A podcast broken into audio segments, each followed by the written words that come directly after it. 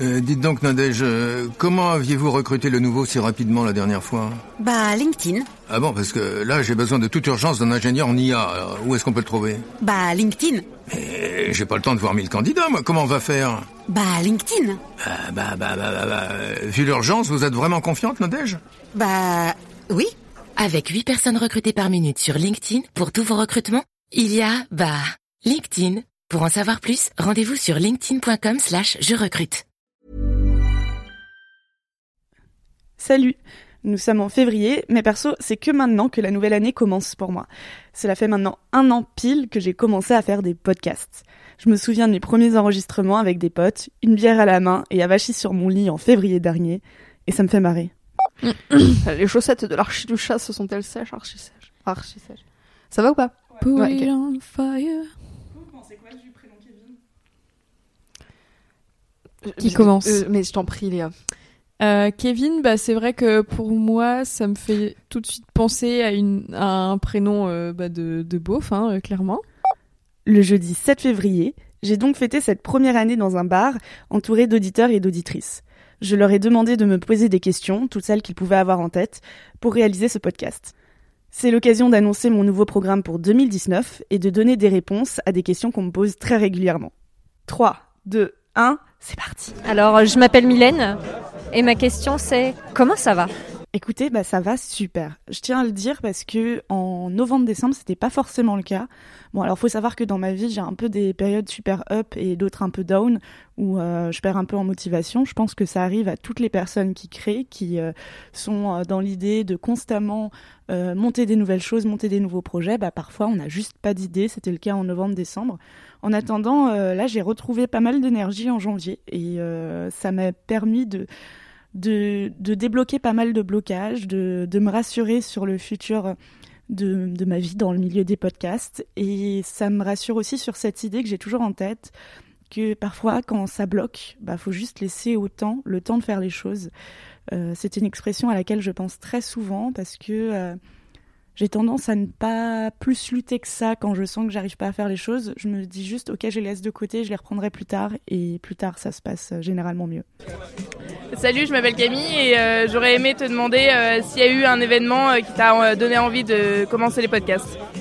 Il n'y a pas vraiment eu un événement qui m'a donné envie de me lancer dans le podcast. Euh, faut savoir que moi j'ai découvert euh, les podcasts vers 2015-2016 via un très bon ami qui m'avait conseillé d'en écouter. J'en avais écouté un petit peu, mais pas trop accroché parce que c'était en anglais, des podcasts américains. Et moi j'avais un peu du mal à l'époque avec l'anglais.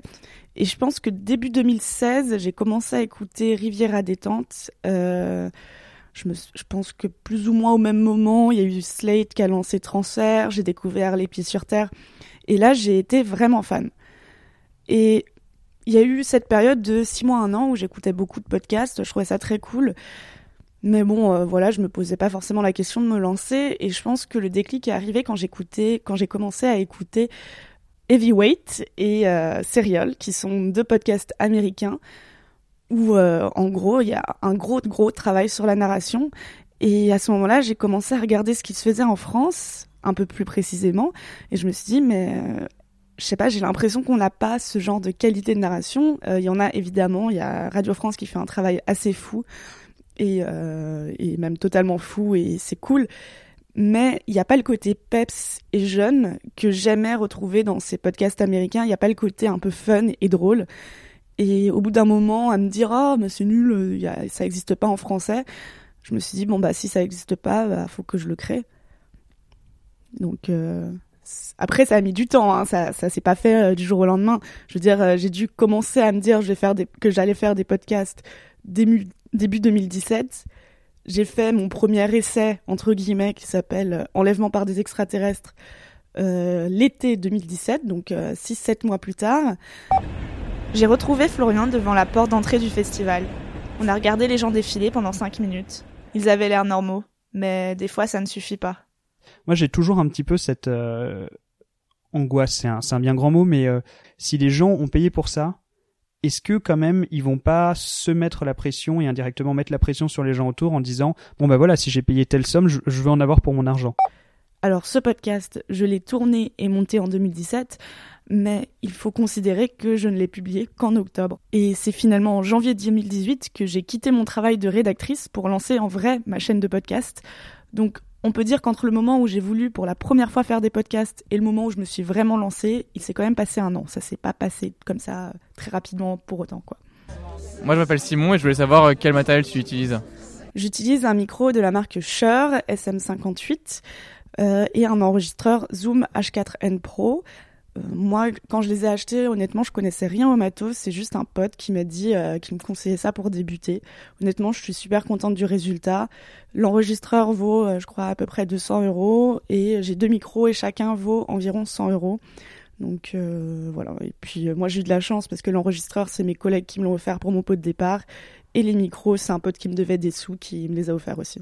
Bon, parce qu'il me devait des sous quoi. Euh, du coup, moi c'est Gab. Euh, comment t'as fait euh, du coup pour te former niveau technique au podcast? Alors pour me former, à la base, je suis allée un peu à la bonne franquette, c'est-à-dire que j'ai récupéré cet enregistreur et euh, un très bon ami m'a montré un peu, en- vraiment en 5-10 minutes, comment l'utiliser, c'est-à-dire comment l'allumer, comment l'éteindre, comment lancer un enregistrement et comment régler plus ou moins la sensibilité du micro. Euh, voilà, j'avais ça. Après, j'ai eu YouTube. Et après, j'ai quand même fait une formation qui s'appelle Transmission, qui est une formation gratuite et bénévole de la part de plusieurs personnes qui viennent de la radio, euh, de, surtout de RFI. Et c'était euh, assez cool. Euh, ça ça m'a permis surtout de rencontrer des gens et euh, aussi d'apprendre des tips qui peuvent sembler basiques quand on connaît le son, mais qu'on n'a pas quand on ne sait pas, de type comment bien placer son micro pour avoir un meilleur son. Et cette formation, bon, je préfère préciser, elle se passait tous les samedis matins de 9h à midi et c'était beaucoup de discussions, beaucoup d'écoutes de podcasts.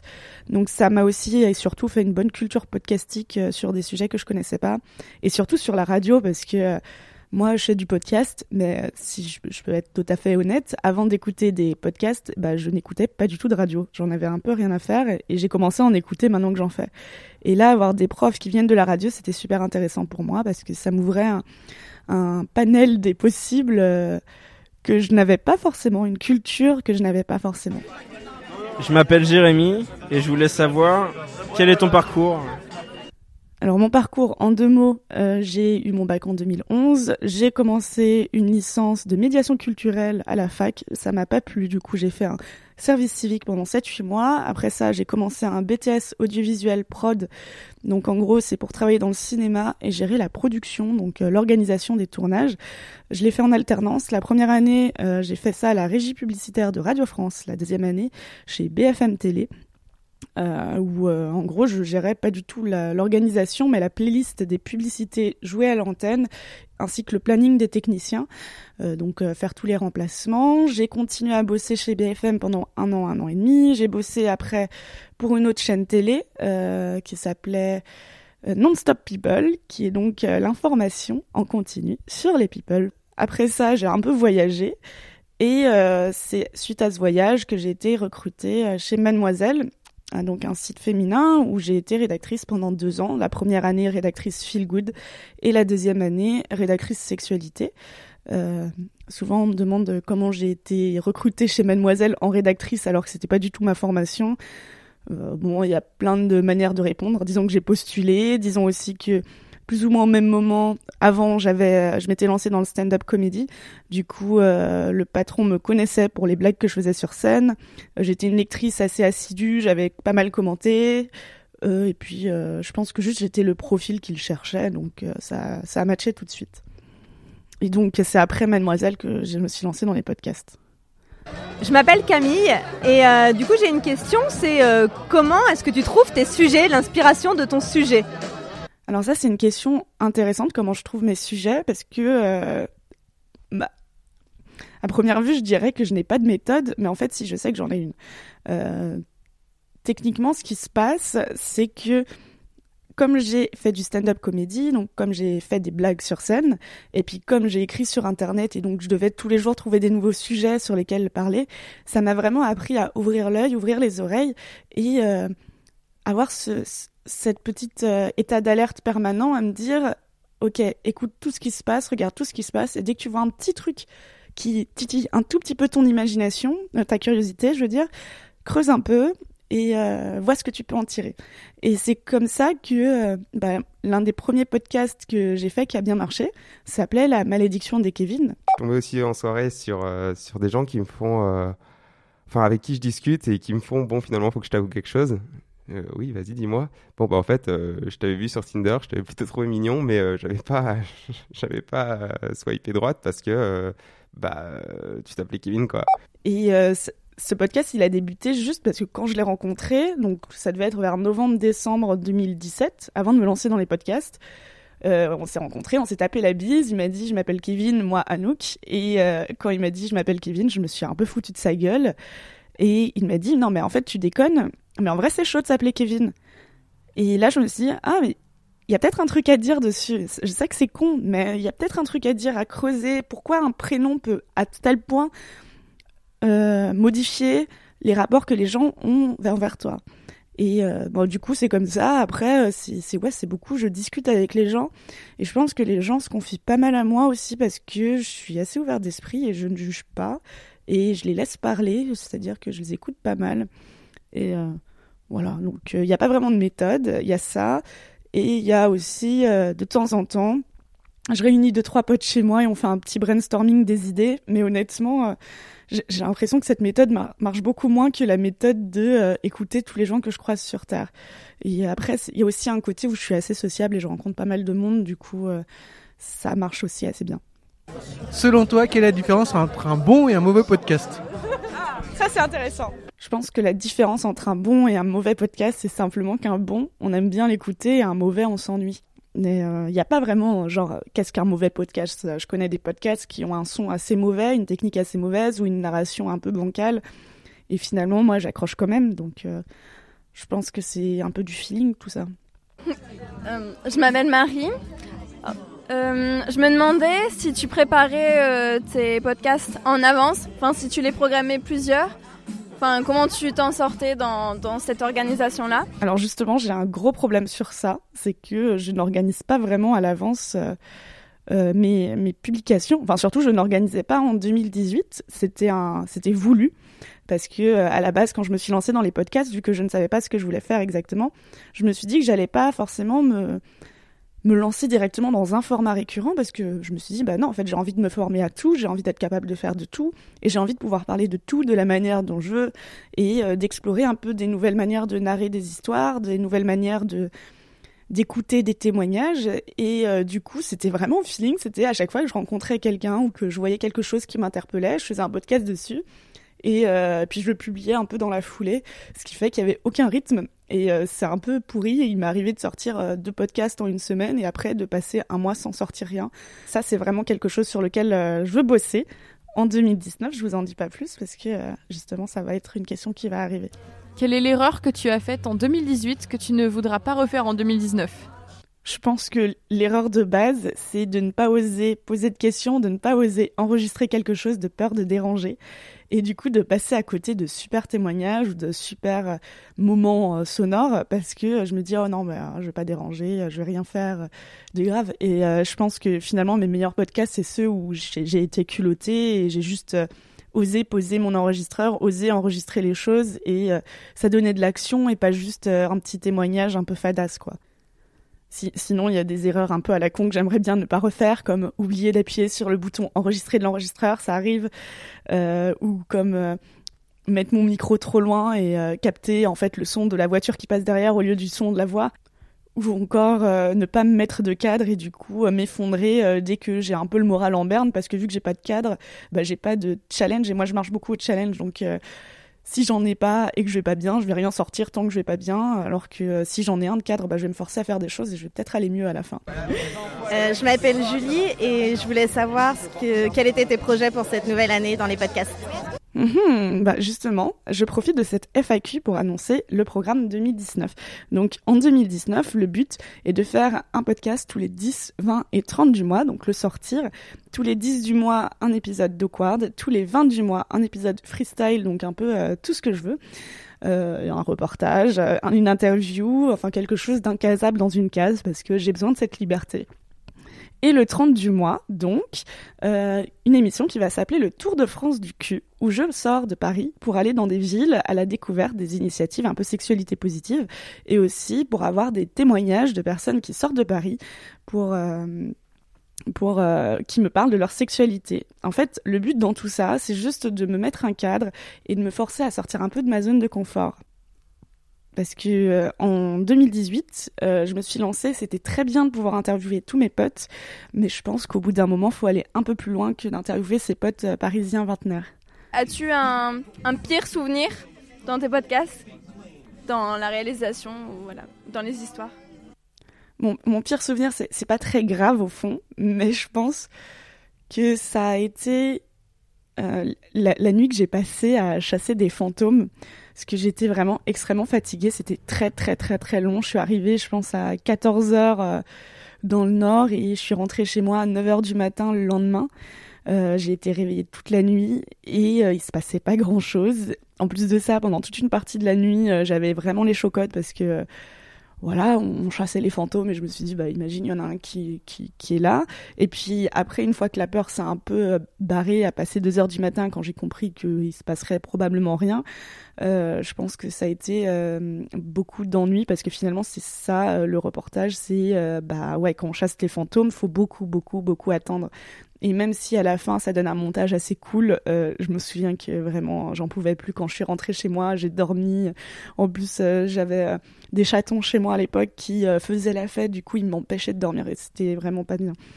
Après, j'ai eu un autre souvenir un peu plus évident qui a été dur, été quand j'ai fait le podcast sur les gangbangs et que j'ai assisté à un gangbang et qu'il y a eu un peu cette histoire de rupture de consentement avec Emma. C'était très désagréable à vivre. Euh, mais enfin bon, c'était, ça restait elle la victime et pas moi. Hein, mais juste me retrouver dans cette situation où je sais pas quoi faire, je savais pas comment enregistrer. Mais finalement, en fait, ça s'est bien fini assez rapidement. Et Emma est vraiment une fille super sympa. Euh, les mecs euh, présents aussi ont été très sympas. Donc ça aurait pu être le pire, mais j'en garde pas un souvenir de euh, d'une vision d'horreur. J'en garde plus un souvenir de ok, j'ai vécu ça. Ça fait partie de ma vie maintenant. Voilà. Est-ce qu'il y a un sujet sur lequel tu t'es pas senti légitime avant de le commencer? Je me souviin que je voulais parler des questions LGBTQI et euh, je je savais pas trop comment le faire et euh, j'avais cette euh, connaissance Anne Fleur qui est lesbienne et je ne savais pas trop comment lui dire est-ce que tu voudrais pas faire euh, un podcast avec moi sur le fait d'être lesbienne et euh, parce que je connaissais un peu ces anecdotes et euh, ces, ces histoires de euh, bah tu te rends pas forcément compte quand t'es hétéro quand tu sors avec des mecs. En tout cas c'est qu'il peut se passer ça ou ça dans ta vie.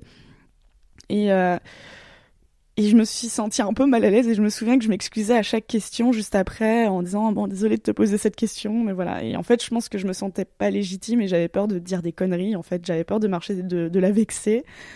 Euh, je pense que je suis un peu euh, comme j'ai été très présente sur euh, internet en tant que rédactrice donc j'ai beaucoup beaucoup lu beaucoup lu Twitter beaucoup lu les Twitter militants le militantisme euh, sur Internet, j'ai toujours peur de me prendre une sorte de, vague de haine si je dis un truc de travers et euh, c'est un peu flippant. Donc je pense que ça a été l'un des sujets qui, m'a fait le plus peur.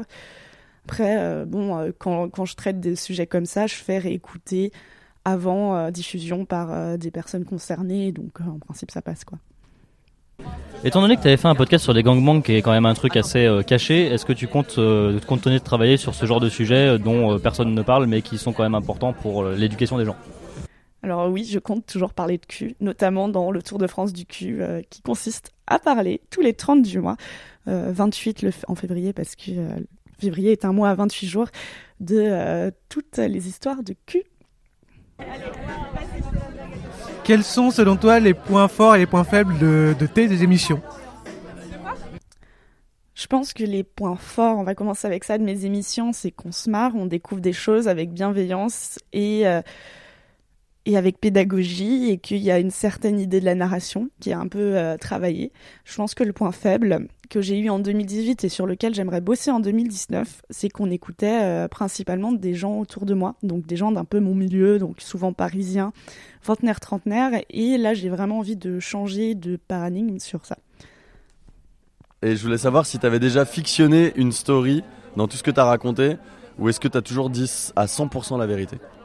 Je dirais que c'est pas aussi clair que je dis 100% la vérité ou pas. Je dirais qu'il y a des cas euh, spécifiques. Par exemple, dans les cas des témoignages, j'offre toujours la possibilité aux personnes qui témoignent de changer leur prénom, leur âge, leur ville, leur métier. Tant que ça influence pas vraiment le, témoignage, euh, quand j'ai changé l'âge, c'est d'un an ou deux. Hein. on n'est pas euh, sur dire qu'on a 40 ans alors qu'on a 25. mais ça permet de anonymiser le témoignage, sachant que je refuse de changer la voix parce que je trouve ça moche et j'ai pas du tout envie d'écouter une demi-heure d'émission avec une voix trafiquée. Ensuite, il y a, aussi les cas où juste je ne raconte pas tout ce qui s'est passé parce que ça serait trop long de tout raconter, donc on fait un tri. Est-ce que pour l'oreille interne, tu t'allonges sur un divan comme si tu étais chez le psy et, euh, vraiment tu discutes à ton enregistreur comme chez un psy? Alors non, je ne parle pas à mon enregistreur comme euh, chez le psy. Alors déjà, je n'ai pas de divan chez moi, je n'ai pas de canapé. Là, je vais en acheter un sur le bon coin. Priez pour moi pour que ça marche. Euh, en revanche, j'écris mes textes, j'écris à peu près tout ce que je dis, et ça donne quelque chose de très chiant à écouter mes enregistrements parce que en vrai, je suis incapable de faire une phrase sans buter sur un mot, sans buter sur une expression, ou sans qu'il y ait une putain de moto qui passe dans ma rue parce que j'habite au premier étage d'un immeuble, donc euh, il y a souvent des motos qui passent dans ma rue. Le Glory Hall, c'est un mur qui comporte un seul trou, permettant uniquement de faire passer à travers un pénis. L'idée, c'est donc de sucer sans savoir qui on suce. L'idée, c'est de permettre à des femmes ou des hommes de sucer sans savoir qui. L'idée est donc de permettre de sucer sans savoir qui est sucé et qui se fait qui suce et qui se fait sucer. L'idée est donc de pouvoir sucer sans savoir qui on suce et sans savoir qui se fait sucer. Après, il faut aussi prendre en compte que quand j'enregistre un texte, il y a la première version du texte que j'enregistre, je fais un premier montage avec, et souvent, là, j'écoute le montage et je me dis, ah non, ça colle pas. Faut changer un petit peu la formulation de la phrase. Du coup, je réenregistre, je refais un petit pré-montage, je réécoute et là, je dis, ah non, ça va pas. Là, franchement, le ton ne collait pas, va falloir que je réenregistre. Et donc, il m'est arrivé de réenregistrer parfois 4-5 fois des euh, voix off de mes podcasts parce que juste, euh, je trouvais que ça collait pas. Du coup, je le refaisais, je refaisais. Et euh, ce qui peut donner un truc un peu relou, c'est-à-dire que aux différentes heures de la journée, ta voix n'est pas la même. À 9h du matin, là, c'est un peu le matin, j'ai ma voix un peu grave. Tandis que quand on est plus tard dans l'après-midi, j'ai une voix un peu plus, euh, un peu plus aiguë. C'est pas de grand chose que ça change mais il y a quelque chose qui change. Et le problème de quand on réenregistre euh, un petit morceau de phrase à 14h alors qu'on a enregistré le reste à 9h du matin, c'est que ça matche pas. Du coup, faut tout réenregistrer. Donc, c'est quand même un petit challenge à chaque fois de faire l'enregistrement de la voix, mais ça reste intéressant. Je m'appelle Thomas et ma question c'est quel est le podcast que tu n'oseras jamais faire?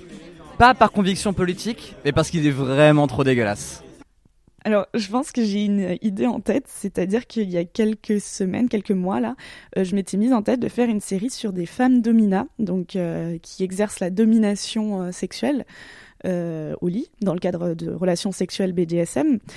Et c'est vrai que j'avais contacté quelques dominas et j'ai commencé à regarder ce qu'elles faisaient vraiment en termes de domination. Et il y avait vraiment des choses à base de marcher sur les testicules avec des talons aiguilles, couper euh, son partenaire, euh, enfin voilà, brûler. Et je me suis dit, en fait, euh, j'ai pas envie d'être confrontée à ces images. C'est pas du tout du jugement, mais j'ai pas, je suis mal à l'aise avec ça. Du coup, je vais pas me forcer à le faire. Je m'appelle Chloé et ma question c'est quel est le podcast impossible à faire mais que tu aurais rêvé de réaliser? Je, pense que j'aimerais beaucoup faire un podcast sur euh, dans, dans l'espace, mais c'est juste parce que je rêve euh, d'aller dans l'espace. Et sinon, un podcast impossible que j'aimerais réaliser, je pense que si j'ai fait le podcast paranormal, c'est qu'au fond de moi, je pense que j'aimerais bien que ça existe. Et du coup, le podcast impossible, ça aurait été euh, de discuter via un podcast avec un, une personne qui est morte. Mais bon, malheureusement, je crois pas que ça va marcher. Je m'appelle Delphine. je voulais te demander quel est le podcast dont tu es le plus fier je pense que le podcast dont je suis la plus fière, c'est les gangbangs, parce que j'avais très très très peur avant de le réaliser. Et puis aussi, faut s'imaginer que la forme finale qu'il a eue, c'était pas forcément celle qui était prévue. Moi, base, j'avais juste prévu de faire une interview de Z, donc l'organisateur de gangbang, et de Emma, donc la personne qui aime les gangbangs. J'ai fait ces deux interviews. Dans la chronologie, c'est pas c'est comme ça. J'ai fait l'interview de Z, j'ai fait l'interview de Emma. On était un mardi et je me suis dit, mais en fait, euh, je sais pas, ça manque de piquant, c'est juste du témoignage, c'est pas de l'action. Et puis ils ont beau tous les deux me dire que ça se passe toujours très bien les gangbangs, que moi j'y crois pas trop en fait, j'ai envie d'assister pour y voir. Du coup j'ai dû demander à Emma est-ce que je peux assister à ton gangbang, à ton prochain gangbang, et elle m'a dit oui. C'était pas forcément prévu. Et, euh, après quand j'y suis allée, bah, tout s'est pas passé comme prévu, et il y a eu la question de comment raconter cette histoire, euh, comment aussi euh, faire en sorte que les gens qui écoutent ne soient pas super mal à l'aise, comment faire pour qu'ils se sentent bien, euh, comment faire pour ne pas mentir et ne pas choquer non plus, comment ouais, raconter les faits comme ils se sont passés. Donc c'était vraiment un gros défi et je pense que je l'ai plutôt bien réalisé. Et j'ai l'impression qu'il y a pas mal de gens qui m'ont découvert via ce podcast, donc je, suis quand même contente de l'avoir fait. Ce qui n'a pas toujours été le cas, c'est-à-dire que quand je venais de le sortir, je pense que j'avais un peu honte de dire ouais j'ai fait un documentaire sur les gangbangs Euh, je baissais un peu les yeux je courbais les chines et, et je passais à un autre sujet. Je disais oui non mais sinon euh, j'ai fait des sujets beaucoup plus sérieux hein, vous arrêtez pas à ça. Alors que non en fait quand j'y pense je pense que je traite les choses avec sérieux mais en revanche c'est des sujets qui peuvent sembler un peu euh, superficiels voire con euh, quand on entend juste vaguement le pitch. Euh, je m'appelle Mona et ma question c'est que pensent tes parents de tes podcasts hein? Je ne sais pas ce que pensent mes parents de mes podcasts parce que depuis que j'ai euh, commencé à écrire sur la sexualité sur Internet, ils ont tout simplement arrêté de regarder, de lire ou d'écouter ce que je faisais. Donc euh, je ne sais pas. Euh, je pense que euh, ils sont dans le respect. Ils, ils m'ont jamais ouvertement critiqué. Je pense que ça les met mal à l'aise, mais qu'ils sont suffisamment sympathiques pour comprendre que même si eux ça les met mal à l'aise, c'est pas pour autant que je devrais arrêter. Salut Anouk, je m'appelle Kevin. Ma question, c'est la suivante, c'est très simple. Quel est ton but pour 2019 Mon but en 2019, c'est vraiment d'aller à la rencontre de personnes qu'on qu'on n'entend pas habituellement, de trouver des angles nouveaux, de parler de sexualité toujours, mais euh, toujours de manière cool, et puis euh, surtout de m'en sortir bien financièrement. Est-ce que tu vas continuer l'oreille interne? Oui, je vais continuer l'oreille interne, mais ça sera euh, dans la case freestyle, donc une fois par mois. Euh, J'ai pas envie d'avoir un rythme fixe sur l'oreille interne, ou euh, qui est un podcast où je raconte un peu ma vie de podcasteuse, parce que tout simplement, il y a des mois où il se passe plein de choses, et il y en a plein d'autres où il se passe pas grand-chose. Et j'ai pas envie de, de me forcer à trouver des choses à raconter quand il y a rien à raconter. Je pense que jusque là, j'en ai toujours sorti un quand je sentais qu'il y avait, un- j'étais un peu à une période tournante de ma vie ou quand j'avais un questionnement qui revenait depuis pendant plusieurs semaines. Là, c'est pas forcément le cas tout de suite, mais euh, pourquoi pas dans deux trois mois en ressortir un, oui évidemment. Oui, bonjour, je m'appelle Victor et je voulais savoir au niveau de l'utilisation de la musique comment ça se passait, si tu étais obligé de payer les droits ou si du coup tu n'en utilisais pas justement parce que tu es obligé de payer les droits. Alors la musique, c'est un vrai problème quand on fait du podcast parce qu'effectivement, euh, alors en théorie, on n'a pas le droit d'utiliser de la musique dont on n'a pas les droits. Ça, c'est la théorie. Pourquoi je dis que c'est la théorie? Parce que dans les faits, euh, je pense pas que j'aurais des problèmes si je le faisais. Mais je dis ça parce que pour l'instant, mes podcasts n'ont pas un succès monstre. Ils ont un petit succès, ils, ils cumulent euh, pas mal d'écoutes, mais pas suffisamment pour intéresser la SACEM. Surtout, il me semble que la SACEM ne s'est pas encore intéressée au sujet des podcasts. Ça risque d'arriver. Euh, maintenant, pourquoi je n'en mets pas de, de musique euh, de Mylène Farmer alors que j'en suis fan dans, dans tous mes podcasts? Euh, Tout simplement parce que je me dis peut-être que ça n'est pas arrivé jusque-là, mais ça peut arriver et ça me saoulerait qu'on me demande même si ce n'est que de euh, dépublier des podcasts, ça serait un problème. Euh, Il y a eu aussi le problème de euh, si, je, si je poste mes podcasts sur YouTube ou si je les poste sur euh, Spotify par exemple, ils ont une grosse machine qui peut retrouver si tu as les droits ou pas sur la musique. En gros, un gros robot. Et j'ai pas envie de me faire striker pour une question con comme ça. Alors moi c'est Gab et je me demande comment tu fais du coup pour gagner de l'argent avec tes podcasts? Alors finalement, au bout d'un an, je gagne euh, de l'argent, c'est sûr. Là, j'ai un, salaire euh, assez correct. En revanche, je ne gagne pas forcément beaucoup d'argent via les podcasts directement. En tout cas, pas les podcasts de ma chaîne. Sur ma chaîne, euh, ma chaîne ne m'a jamais permis de gagner un euro en direct. En revanche, elle m'a permis d'acquérir une notoriété qui m'a permis, un, de me faire produire à côté. Donc de, de gagner de l'argent en me faisant produire par des sociétés de production. J'ai gagné de l'argent quand j'ai travaillé, quand j'ai fait avec Nouvelles Écoutes euh, qui m'a filé la chlamydia, quand j'ai fait avec Arte Radio Retrouve ton port, quand j'ai fait avec Binge Audio des reportages euh, pour Programme B, pour leur émission Programme B. Là, je gagne de l'argent. Euh, j'ai aussi gagné de l'argent parce que en faisant cette chaîne, donc je me suis formée toute seule, mais j'ai aussi pris de la notoriété, ce qui m'a permis de lancer une formation Lance ton podcast que je fais tous les un mois et demi environ. Et à chaque fois que j'en fais une, je gagne de l'argent. Euh, je gagne de l'argent aussi parce que cette notoriété, elle m'a permis d'écrire un peu euh, des piges pour des marques. Donc ça, ça me permet de gagner de l'argent. Et enfin, euh, pour gagner de l'argent, mais ça c'est un peu plus, c'est, j'en ai plus vraiment besoin de cet argent, mais je continue. C'est de, de faire du babysitting. Quand je dis j'en ai plus vraiment besoin, c'est que c'est de l'ordre de quelques centaines d'euros par mois. Donc c'est pas négligeable non plus. Mais c'est surtout, je le fais parce que euh, c'est, euh, ça me permet de, de me souvenir quel jour est le lundi, quel jour est le mardi, quel jour est le mercredi. Et euh, ça met un petit rythme dans mes semaines que, que j'apprécie. Au-delà de ça, je trouve ça cool de garder des enfants. Moi, j'aime bien ça. Donc, ça me gêne pas de le faire. J'ai constaté que sur ton splendide nouveau visuel, tu portes une chemise jaune. Est-ce que tu comptes la porter toute la saison, étant donné que sur le visuel, c'est bleu et jaune, comme tes cheveux et ta chemise? Non.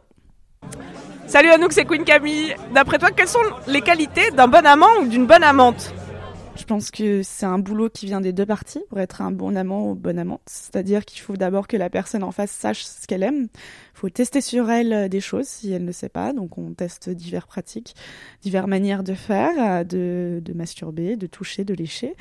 Et euh, être à l'écoute et se rendre compte de ce qui plaît, de ce qui ne plaît pas. Ensuite, euh, il y, a, il y a des petits tutoriels sur Internet. euh. je sais qu'on a tendance à dire que c'est censé venir naturellement, mais je pense qu'il faut pas avoir honte de se dire que non, en fait, le nat- ce qu'on appelle naturellement, c'est à force de faire ou à force de discuter. Donc n'hésitez pas à, à discuter beaucoup. Oui, bonjour, je m'appelle Marc. Je voulais savoir euh, comment tu faisais pour tenir le micro et en même temps ton verre. Je sais pas. Bon, à ce stade de la soirée, les gens ont commencé à être bien bourrés et les questions ne sont plus si intéressantes. Alors je vous laisse, pas pour très longtemps, rassurez-vous. Rendez-vous le 10, dans deux jours donc, pour un épisode d'Awkward. J'espère que vous avez bien noté le programme. Sur ma chaîne, il y aura donc désormais un nouveau podcast tous les 10, 20 et 30 de chaque mois.